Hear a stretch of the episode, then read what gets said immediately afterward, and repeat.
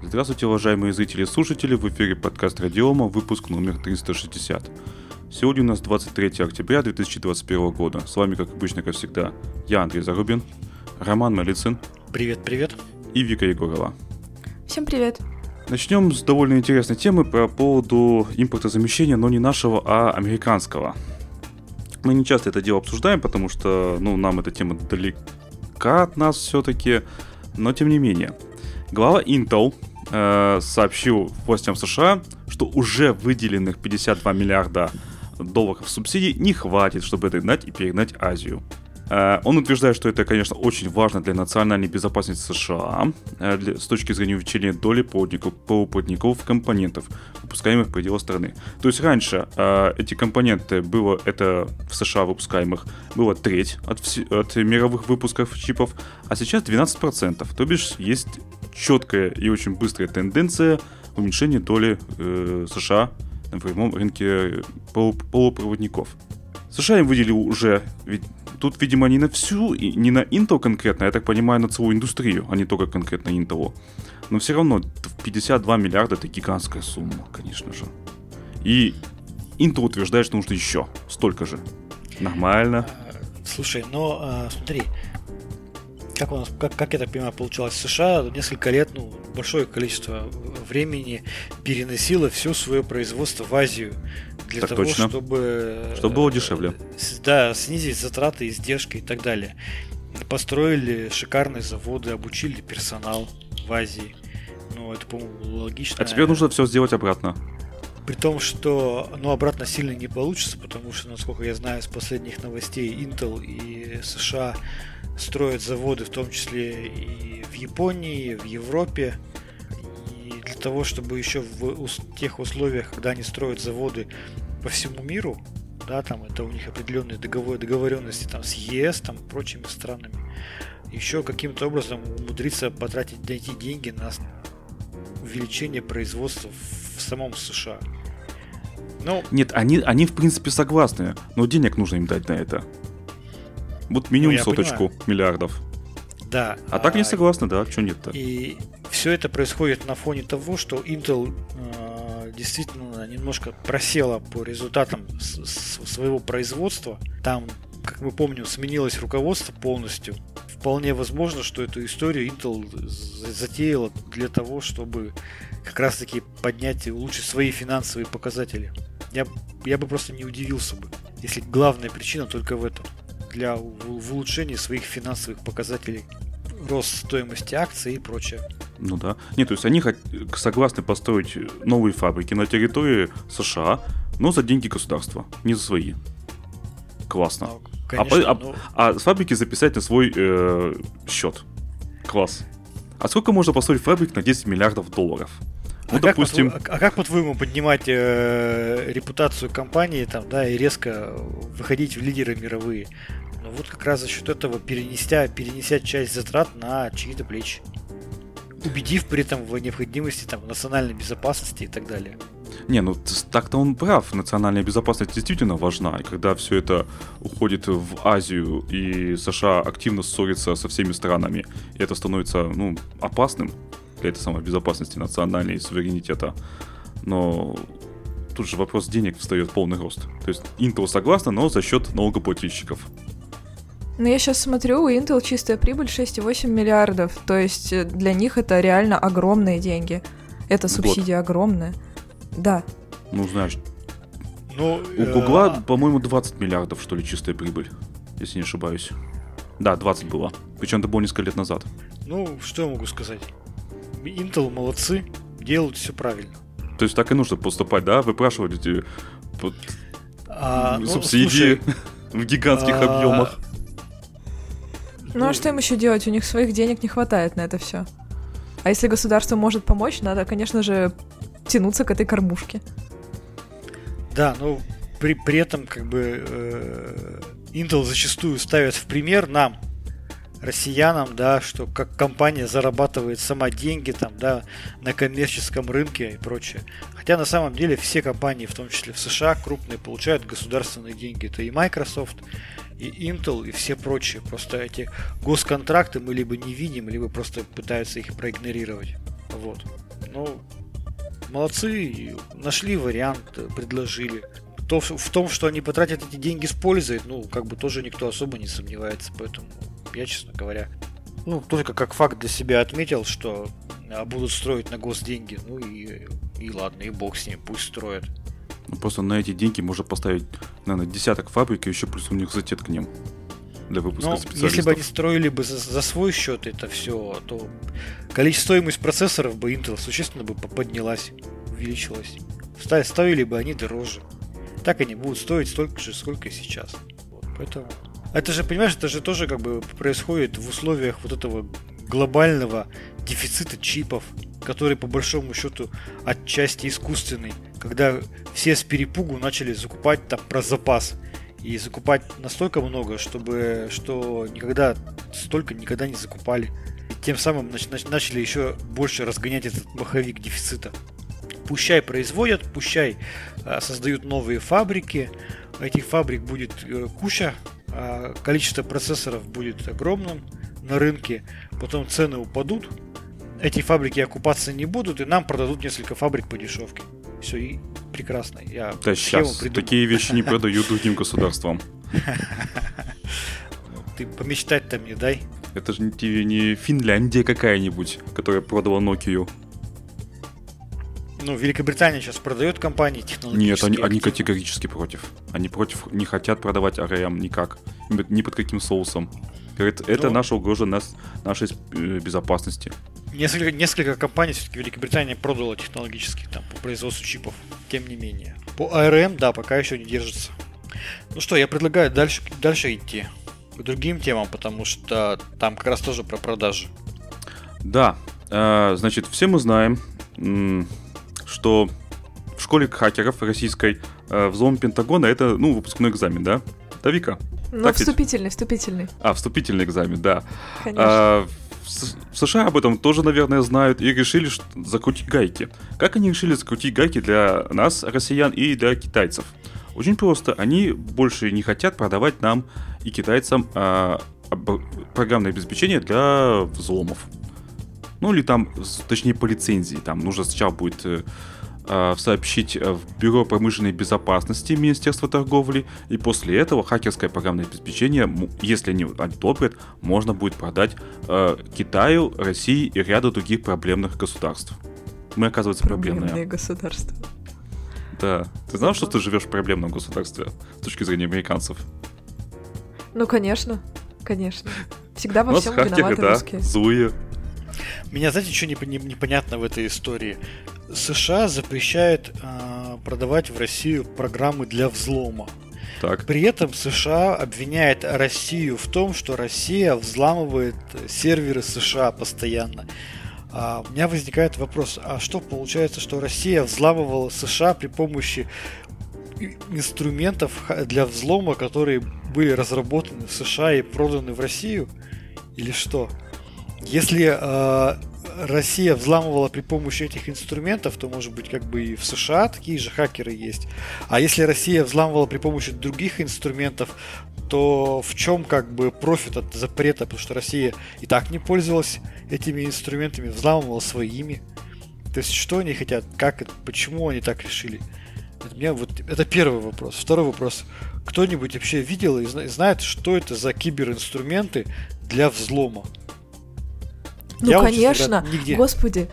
Конечно, это же супер-пупер инструменты, разработанные гениальными американскими хакерами. Просто на кноп... под белого хакера заходишь, короче, на кнопку жмешь, там сразу баг фиксится. А если под э, русского хакера заходишь, на кнопку жмешь, там сразу эксплойт, все готово, все Да-да-да, я это в фильме хакеры видел.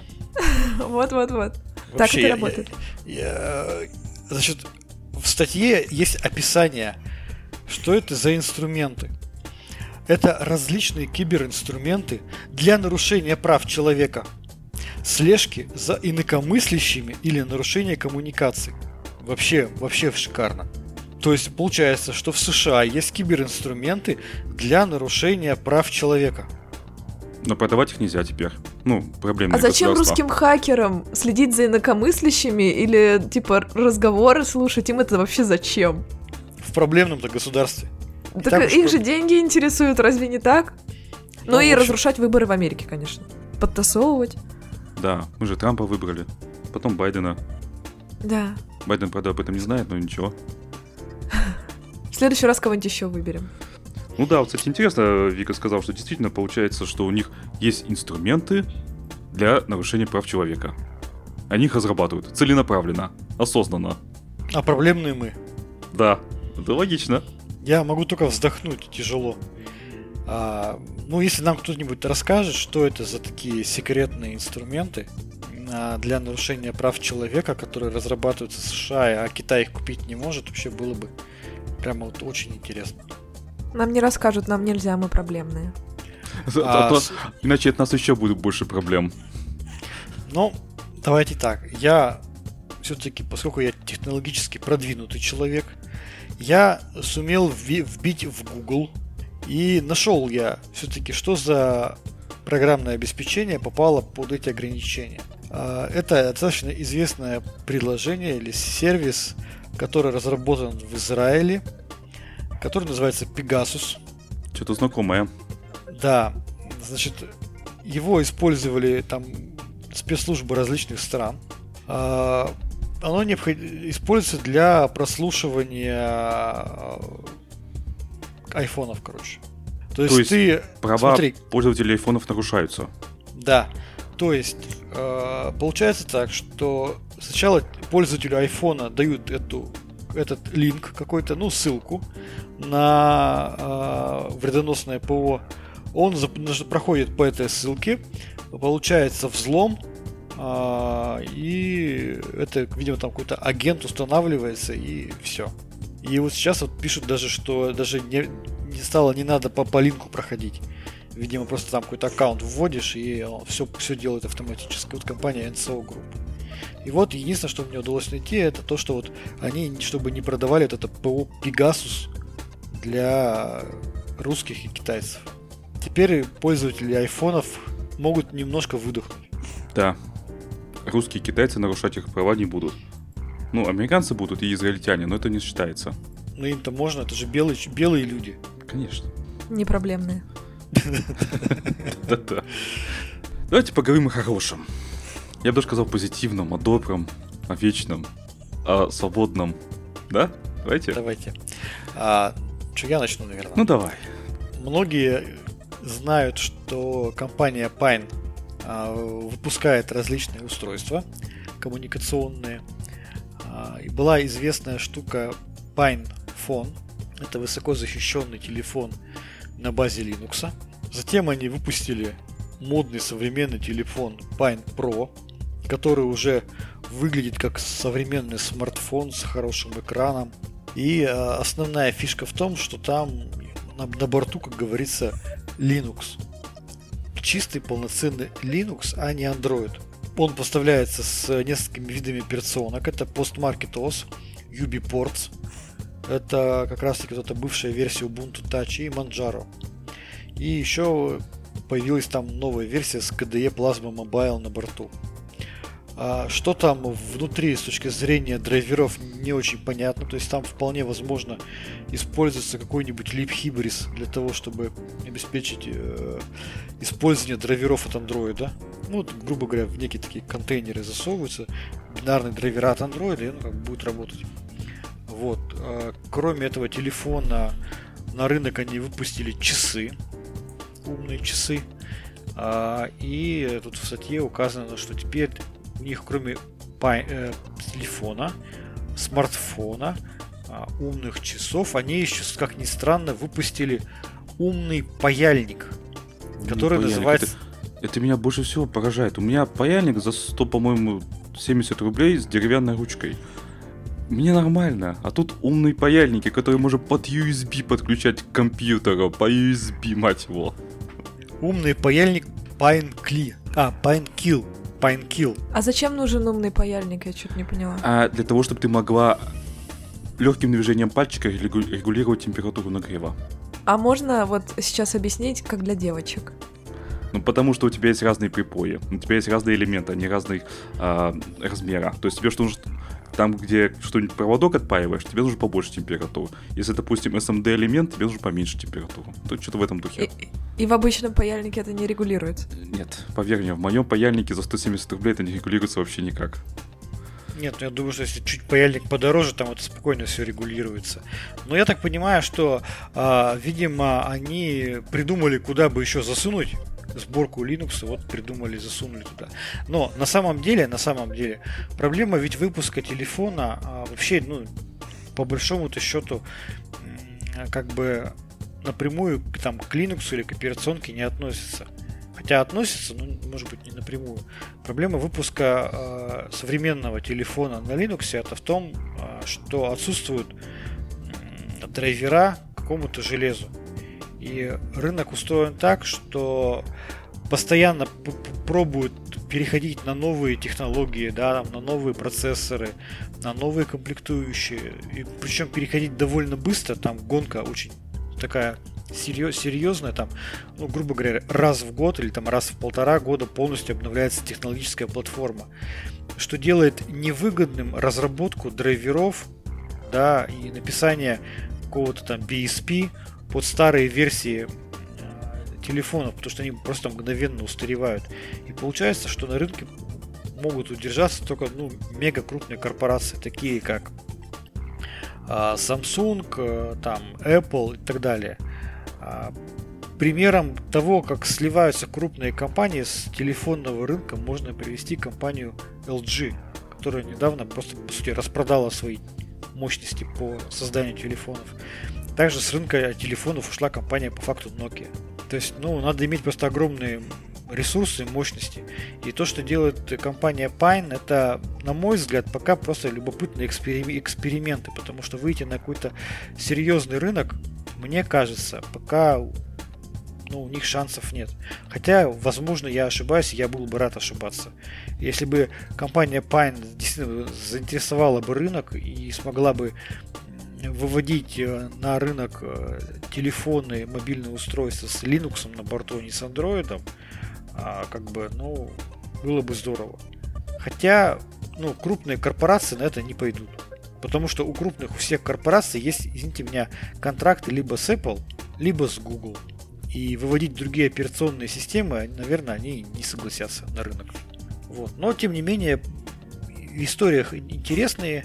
Сделали они даже планшет Pine Note, Pine, Pine Phone, Pine Phone Pro, Pine Note, читалку на базе E-Ink, Pine Time, умные часы, ну и умный паяльник. Ну, вы понимаете, что эта штука исключительно для энтузиастов. Я же тоже умею гуглом пользоваться. Я таки загуглил. Угу. А у Winner A64, A64, он был выпущен в, в конце 2014 года. То есть ну да. дико устарел. Потому что, да, потому что э, он, а, все вот такие ну, на Linux устройства, они все вынуждены использовать какие-то ну, древние компоненты, потому что на актуальный там какой-нибудь там Snapdragon там 888 на, эту, на этот чипсет, на эту платформу, нигде ты драйверов под Linux какой-нибудь современный не найдешь. И ты вынужден пихать туда в качестве BSP, Board Support Package, вынужден пихать э, драйвера, которые скомпилированы под, под какую-нибудь там старую версию ядра Android, какой-нибудь там 3.18 там или там, слава богу, там 4 какой-нибудь там 2. И вот ты эти бинарные э, драйвера пихаешь туда, и, и оно как-то работает. Слушайте, Если... давайте поговорим о практическом смысле. Вот покупаю, да. допустим, я этот телефон. Фиг с ним с слабым процессором, Э, с экраном 6-дюймовым, который 720p только поддерживает. Я могу туда современное приложение установить? Ну, нет, конечно же, потому что э, вообще говоря, э, там это Linux, то есть там история с андроидом она практически не взлетает. Да, То да, есть там да. можно, конечно, какой-то эмулятор андроида посадить. Который да, не взлетит но... на таком процессоре. Да, который просто, ну, будет проблемно И скорее всего, дико жрать батарею. Вот, а поэтому с практической точки зрения, ну, это действительно для энтузиастов. Если кто-то будет там развивать аппаратные платформы под Linux, ну это будет здорово. Но мне кажется, никто этого делать не будет ну, в каких-то серьезных масштабах. Потому что, ну, грубо говоря, возьми какую-нибудь крупную корпорацию, которая производит а, смартфоны, а, и э, у них там, грубо говоря, идет там, договор с Гуглом все, им как бы уже не хочется терять. Да и все. даже если нету договора с Google, Huawei возьмем. Они да, я тоже помпой, про него вспомнил. С помпой выкатили свою собственную операционную систему. А что оказалось? Оказалось, что это Android. Ой, внезапно, да. Ну, допиленные. Да, допиленные. Ну, Android же. Ну, потому что переписывать драйвера, драйверы, переписывать драйверы, а возможности нет никакой. Это делают производители этих комплектующих. Каждый раз хочется комплектующие самые современные поставить, чтобы телефон был конкурентоспособный на рынке. Вот. А пока ты будешь переписывать драйвер, у тебя пройдется полтора-два года. И Ладно, у меня есть очень станешь. важный вопрос. Давай. Насчет этого смартфона. Значит, если немножко доработать напильником, то мы можем поставить туда Астру. Можем. Да, почему нет? Супер. Это Но, будет Астрофон тогда. Смотри, Астру можно поставить вообще на любой смартфон.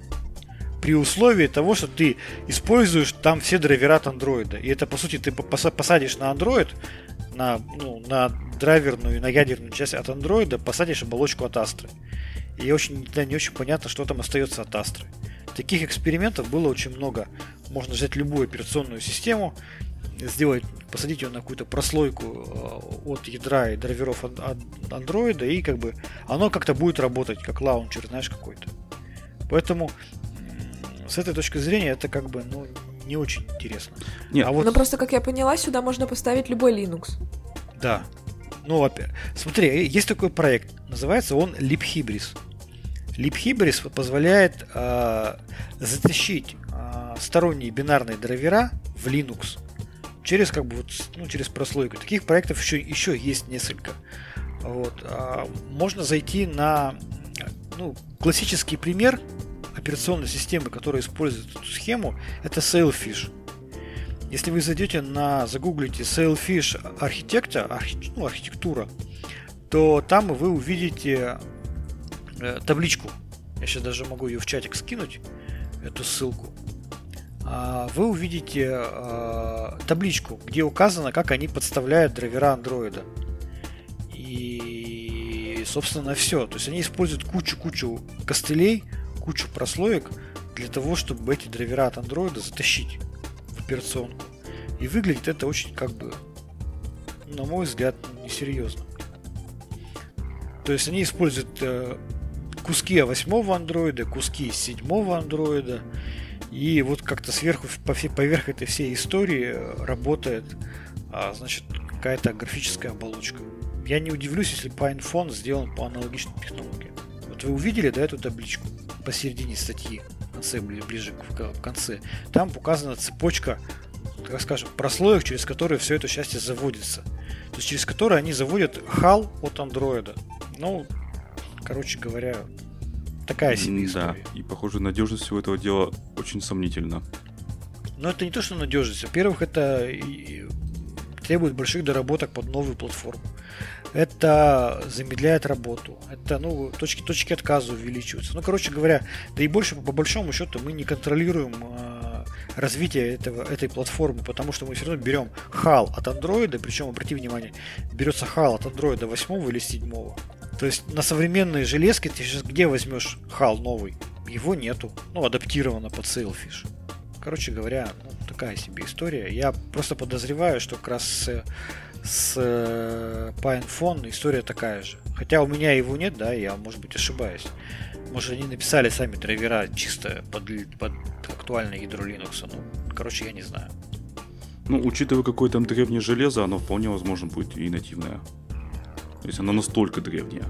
Ну, вообще, я думаю, что это довольно актуально, скажем так. Я буквально на днях с удивлением на своем телефоне обнаружил клиент Фейсбука, который я никогда не устанавливал.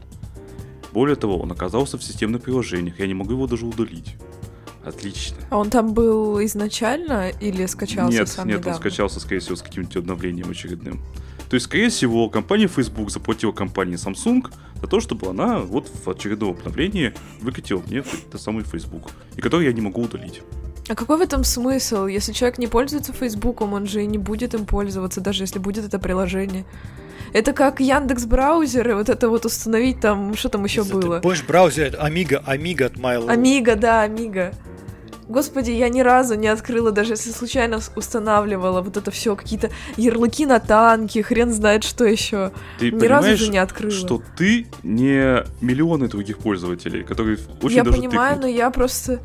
Я думала, что ну да, один раз тыкну, то потом посмотрит, о, регистрироваться, о, не буду. И все. И что? В Фейсбуке зарегистрировано 2 миллиарда человек. Как-то они осилили это дело. Ну, ну да, ладно, но точно часть, конечно, не принудительно работает, устанавливая людям приложение. Да. Им бизнес это такая вещь, которая должна расти. Для того, чтобы инвесторы были счастливы. И расти он должен любыми способами. Внедряясь его в Индию, там, на дешевых телефонах, как угодно там. Зачем в, Ин... э, в тех самых э, бедных странах внедряют, пытаются внедрить э, этот самый всякий спутниковый интернет для расширения своей базы исключительно. Просто мне кажется, что принудительная установка приложения в основном выдели... вызовет только раздражение у человека, а не у желание да, туда заходить. А у некоторых нет. А смысл в том, чтобы увеличивать свою базу и отчитываться перед инвесторами, благодаря чему стоимость акций растет, благодаря чему инвесторы счастливы и дают еще больше денег. Ну, в общем, будем ждать э, новых современных э, смартфонов на Linux. Это, если это произойдет, это будет здорово, потому что все-таки постоянно зависеть от корпорации, как бы, ну, не очень хочется. Вот интересно, тебе... вот сказал, ждем, да, э, на, устройство на Linux. Это сказал представитель э, компании, которая разрабатывает дистрибутив Linux. Да, мы разрабатываем дистрибутив Linux, а не сами устройства.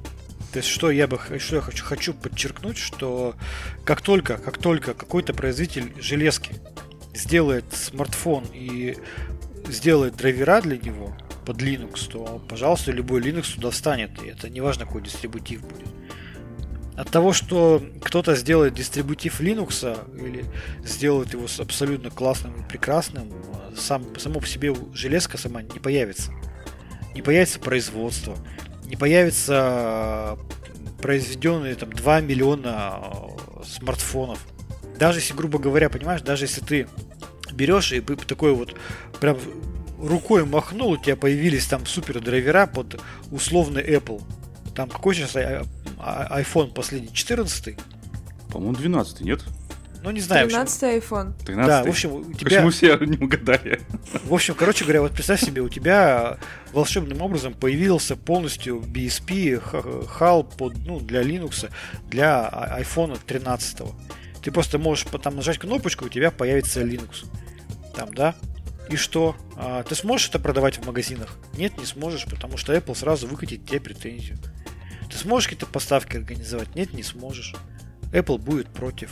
Ты у тебя сломался телефон, ты принесешь его в сервисный центр. Что тебе в, в сервисном центре Apple скажет? Скажет, гарантийное обслуживание тебе не будет такая, ну, подтверждено. И все. То есть, э, даже если появятся такие операционные системы, то текущие производители ну, откажут просто в гарантийной поддержке, сопровождении, в продажах там, и так далее. Нарушение всех возможных там авторских прав и всего остального. То есть чудес таких, к сожалению, ну, не будет. Это будет всегда какая-то серая зона, на которую ни один серьезный производитель никогда не пойдет. Поэтому будем ждать производителей, в первую очередь, железа, который все это сделает и предоставит BSP под Linux тогда, пожалуйста, любой дистрибутив Linux можно будет поставить. Как мы знаем, у нас, в общем-то, собственных производителей там смартфонов, которые полностью с нуля все производят там, от до, ну, в России нет. Так и в Китае нет. Да. Поэтому я говорю, будем ждать устройства. То, что э, я как представитель разработчика дистрибутива сказал, это, ну, к сожалению, мы сами телефоны не производим, мы делаем дистрибутив Linux. А что, вы не хотите как Apple? И железо, и софт, и вообще красота. Это было бы вообще, конечно, шикарно, и, ну, я думаю, что... Сколько же ресурсов на это надо? Компании. Ну, да, Нам нужна компании. дотация от правительства вам, 52 вам миллиарда. Собствен... Вам нужен собственный Стив Возняк. Да, и плюс еще дотация от государства, да, в размере. Да. Так сказала Вика. Да, без, думаю, что... без дотации ничего не работает. Да, ну я вот, честно говоря, вот нас, по-моему, только Apple, да, сам и операционку пилит из железа. Все, по-моему, остальные уже давно диверсифицировались. Microsoft вот операционку пилит. Ну, у них планшеты есть. Ну, по заказу, конечно, делаются, но все-таки. Ну, короче говоря, пока что с телефонами на Linux это проблема, беда. Хочется, но колется. Вот, давайте дальше пойдем поговорим про Linux. Давайте. Только не про любой а, Linux, а про особенный, да? Да, про Special Edition. Да. А, ну, для нас достаточно это большая новость. У нас вышла новая, новый релиз. Вышел новый релиз Astra Linux Special Edition. А, напомню, прошлый раз, прошлый релиз выходил а, в далеком октябре 2018 года. То есть, по сути, уже прошло 3 года а, с момента прошлого релиза 1.6, и вот, наконец, мы выпустили релиз Astra Linux Special Edition 1.7. Ну, хочу рассказать, что там поменялось, что новенького. Ну, то, что сразу там, на что все обращали внимание, это повышение пакетной базы с Debian 9 на Debian 10. Что в этом хорошего? Понятно, поднялся, поднялись общие версии пакетов, ну и, соответственно, мы перешли на новый glibc. Соответственно, большая куча программных решений, да, будет, будет работать. Как сейчас уже сталкиваемся с тем, что, например, какой-то условный Viber или Яндекс браузер требует новый glibc. Добавили достаточно большое количество собственных приложений. Например, э, добавили Astra IM Installer. Это решение, которого нет в обычном Linux. Когда ты включаешь Linux, первый дел, ну, получаешь с завода компьютер, включаешь его, и там приложение первого старта. Подожди, подожди. Я точно что? помню, что в Ubuntu такая штука была. И что, и что она делает? Ну, как раз для уемных компьютеров. Да? Да, Ну была. вот, видишь, я, я, честно говоря, не видел этого. Не-не, было, а, было. Да, и там, и там ты вводишь имя администратора, вводишь имя, имя администратора, пароль, а, выполняешь до настройку, там какие-то, может быть, там пакеты до, поставить еще дополнительно, часовой пояс указываешь и так далее. Таким образом, ну, не, не нужно а, производителю железа на заводе там где-то запоминать этот пароль, передавать его, как сейчас обычно делается. Ну, удобная такая штука. А, соответственно, добавили э, приложение FlyAdmin USB IP. Это сервис монтирования USB устройств по сети. То есть есть такая консольное, консольное решение USB IP. Мы, соответственно, сделали удобный к нему гуишечку нарисовали. А, решение для банков, что ли? Слушай, ну а, нет, а, есть же компании, которые сейчас находятся в ну, на удаленке работают, да, им как бы, ну, там есть какой-нибудь токен, им нужно его расшарить по сети, этот токен, USB-шный токен. Он где-нибудь там лежит у него на, на работе, и он из дома получает возможность к этому, этот токен к себе подключить, не беря его в руки есть э, GUI -шечка для там, admin multiseat. Это для создания э, настройки одновременной работы нескольких сотрудников на одном компьютере с разделяемыми профилями. Вот. Э, новые, э, новые решения там, для аудита сделали. Ну, достаточно много приложений новых. Там я просто сейчас все это рассказывать не буду. Там это PrintStation, а, а там настройка времени, SOS Report, центр системных отчетов и так далее. Но что бы мне хотелось отдельно рассказать. А, у нас всегда было два релиза операционной системы. Это Common Edition и Special Edition. И, соответственно, Special Edition, а, он поддерживал там мандатное разграничение доступа. А, мандатное управление доступом стоил довольно-таки так прилично, потому что продавать там совсем за копейки операционную систему, которая сертифицируется по первому классу защиты, как-то не очень логично. И был дистрибутив Common Edition, это совсем без средств защиты информации. Ну и к нам очень часто потребители приходили и говорили, слушайте, ну сделайте какой-то промежуточный релиз.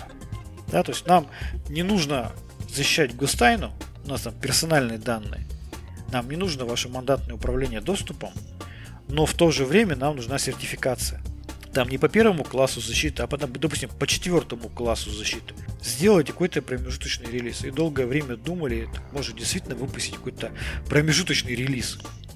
В итоге получилось бы у нас три дистрибутива, да, Common Edition, там какой-нибудь там Middle Edition, там, да, и Special Edition. В итоге пошли совершенно другим путем и вообще оставили только один дистрибутив, один релиз, а, а он называется Special Edition, и в нем просто есть три уровня защиты, который равен, ну, минимальный уровень защиты, средний и максимальный. Базовый там, средний и максимальный. Вот, таким образом у нас э, теперь в Special Edition сразу интегрировано три варианта поставки. И, соответственно, можно цены так и, как скажем, на три варианта разделить. Вот, это прямо, ну, на наш взгляд, это прям действительно очень удобно. И теперь наши как бы клиенты могут просто там во время установки или в любой момент переключиться на новый режим работы там, да, и сделать там себе э, вариант защиты там, для персональных данных, вот, а не для густайна. А что, а что делать теперь делать домашним пользователям, да? Да, я тоже, тоже хотела а, это Что спросить. теперь делать домашним пользователям? Переходить пока что... Не-не-не-не, это как бы тоже тема очень интересная. Пока что мы сидим как домашний пользователь, я тоже у себя сижу на Орле, а затем посмотрим, там сейчас как бы вопрос будет решаться, что делать с э, домашними пользователями. Я думаю, что какое-то решение все равно будет им То есть вы еще даже не решили? Вы уже, по сути, есть, убрали дистрибутив, есть... но еще не решили, не, что он, дальше он, делать. Нет, погоди, он не убран. Дистрибутивы все на месте, Common Edition на месте, и на нем сидят куча людей, он сопровождается и будет еще долго сопровождаться. Как минимум, я думаю, что пару лет он будет сопровождаться. Вот. А вопрос в том, что каким образом мы предоставим операционку домашним пользователям. То есть там есть просто, просто есть несколько вариантов. Это, допустим, а, все-таки создавать отдельный дистрибутив для пользователей, продолжать создавать Common Edition. Либо это давать возможность скачать все-таки Special Edition, но типа лицензионно ограничить возможность переключения на более высокие степени защиты. То есть вариантов несколько, и сейчас э, ну, подумаем, короче говоря. Как это лицензионно сделать? У вас же там, наверное, не проверяется, как лицензионно. То есть там нет. Поэтому нет я сказал, да.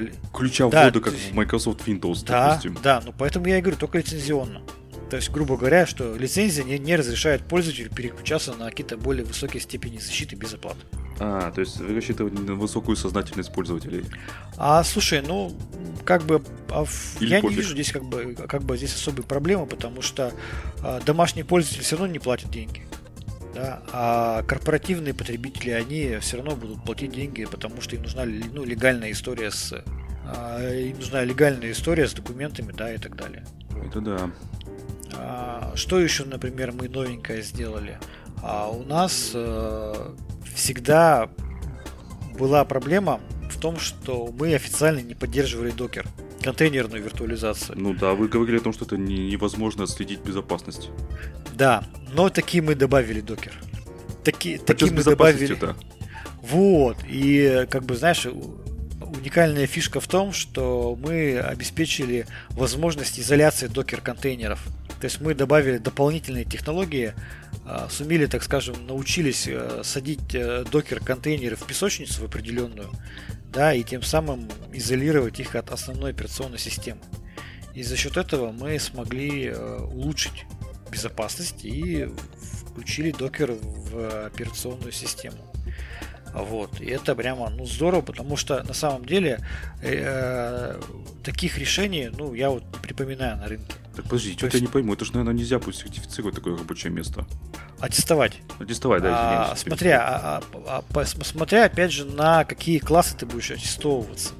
Ведь, еще раз повторюсь, же, есть же варианты, когда ну, хорошо, давай самый минимальный, персональные данные. Да, без проблем аттестуетесь вообще без проблем. Аттестовать информационную систему вообще без проблем. Вопросы могут возникнуть, когда ты аттестуешь на густайну, когда нужно там несколько э, степеней, несколько уровней конфиденциальности, там секретно, софт-секретно, и как ты будешь докеру объяснять, что это э, пошла софт-секретная информация здесь, не софт-секретная, потому что сам по себе докер метки не очень там хорошо поддерживает. Это как бы вопрос. Вот. А, что еще, например, по докеру? А, ну, например, а, есть такая технология запуска докер-контейнеров, так называемый rootless, да, когда ты запускаешь докер не от рута, а от непривилегированного пользователя. Вот мы это тоже добавили, но вот кроме как раз таки возможности э, запускать rootless докер да, от непривилегированного пользователя, мы добавили возможность еще и дополнительно изолировать докер там в отдельной песочнице. Надеюсь, это будет востребовано потому что сейчас проблема защиты контейнерных приложений, она актуальна. Вот. Думаю, что это можно будет прямо как уникальное торговое предложение вводить на рынок. Вот, собственно говоря, такая вот история. Дистрибутив вышел. А, что еще из вкусненького? Мы существенно расширили репозиторий. Теперь будет репозиторий для Special Edition по факту практически равен э, объему репозитория Common Edition, даже больше и лучше. Так что вот такая штука, хорошая операционка, на мой взгляд. А сейчас, конечно, мы все знаем, что есть уже Debian 11, но будем стараться как можно быстрее еще и перейти на Debian 11. Вот такой релиз у нас вышел. А, мы очень довольны.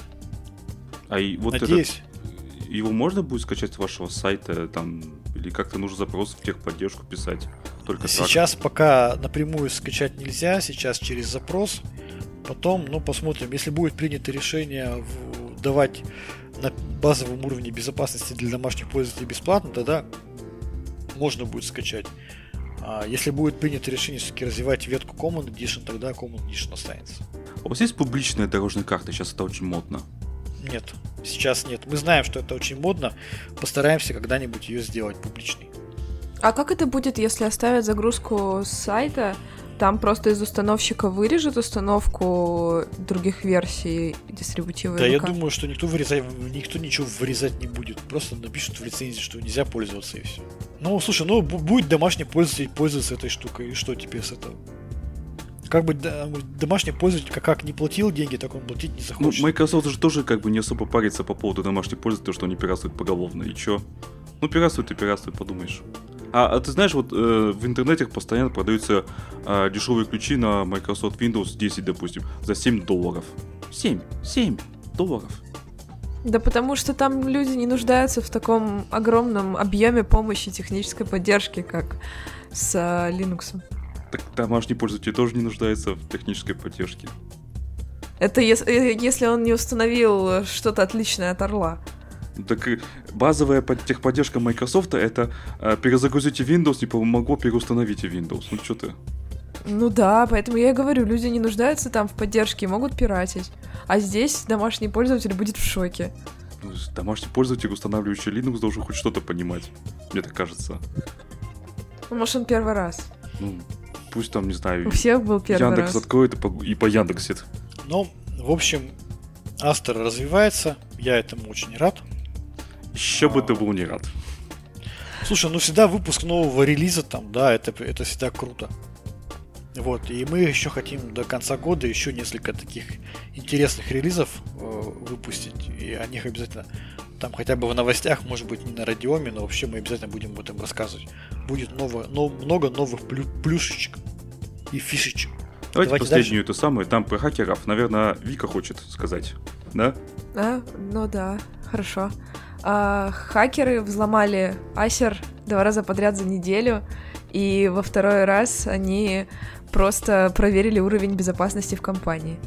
А, здесь в статье сказано, что а, в первый раз хакеры украли данные сотрудников компании, а во-вторых, а, просто проучили компанию за небрежное отношение к своей же безопасности. Первый раз это не, не проучили, да? Стащив 60 э, гигов информации, это не проучили, да? Нет, первый раз как раз они украли, а второй раз они решили вот, проверить. Вот. А теперь дыру залатали, а нет, а вот вам. Да, хакерская группировка эм, после первой атаки выставила на продажу 60 гигабайт информации о клиентах, ритейлерах, дистрибьюторах компании а, и финан... финансовая отчетность. А, правда, тут не сказана цена, за сколько они это продавали. Ну, там по договоренности, наверное, надо полагать. Ага. Или какой-нибудь аукцион. Кто больше даст. Вот. И вторую атаку они тоже провели успешно и также разослали отчет об этом журналистам. Вот, и прислали электронное письмо в редакцию издания Blipping Computer а, с текстом «Мы не требовали денег, просто решили доказать, насколько неприемлемо Асер относится к безопасности собственных систем». Какие этичные нашлись-то, а? Ага, сначала продали. Вот, а Асер сказал, что знает во всех оставшихся дырах безопасности, вот, и, ну, видимо, я... обещают решить. Да, я предлагаю им через недельку тоже попробовать, посмотреть, что будет. Нет, лучше через, через недельку, а потом еще через полгодика новые данные украсть. Ну, что? Зарабатывать-то надо. Хакером. Я, да, я, я, смотрите, я, знаете, что думаю? Э, что, э, во-первых, если такая история произошла, наверное, там какие-то глобальные проблемы в безопасности. То есть там, видимо, нет какой-то специальной службы, которая постоянно там занимается. Нет какой-то системной работы. А еще, небось, Windows используют. Да, ну то есть, как бы очевидно, что если там такая большая проблема, что, ну, за, за там несколько дней, там, за 2-3 дня они эти проблемы не решат. То есть это было, наверное, очевидно и понятно, что там, если глобально там, на, там какие-то сервера там в Индии, там где-то еще э, без защиты стоят, ну, там за 2-3 дня ничего не изменится. То есть они максимум смогут за 2-3 дня э, сформировать позицию, что с этим совсем делать, да, и постепенно там какой-то план работы по изменению. Понятно, что просто ну, не дали возможности это все починить. Вот. А второе, это, знаешь, я вспоминаю историю классическую про хакера и соломку, солонку. Помнишь, когда там хакер заходил и воровал соль из, а, да, да, да, из соломки, вещь. да. Да, вот тоже очень, очень на то похоже. Ну, понятно, что это данные сотрудников компании там и данные клиентов, наверное, все-таки надо защищать. Я бы понял, если бы там они бы повторили бы этот взлом там через полгода. То, что они через два дня Не, ну давайте еще если пожалеем, а ну что вы? Нет, я, я нет, я не то чтобы жалею, просто мне как бы я не удивлен тому, что Acer не сумел э, за два дня все это за 3-4 дня исправить. Скорее всего, потому что проблемы ну, носят глобальный характер, Правильно, системный потому что характер. Windows на Linux нужно это переустановить, это займет некоторое время, да. Нет, просто это же не какая-то компания там, во дворе у дяди Васи, это серьезная крупная компания. И то, что они за несколько дней не, не решили проблему, это тоже тревожный звоночек.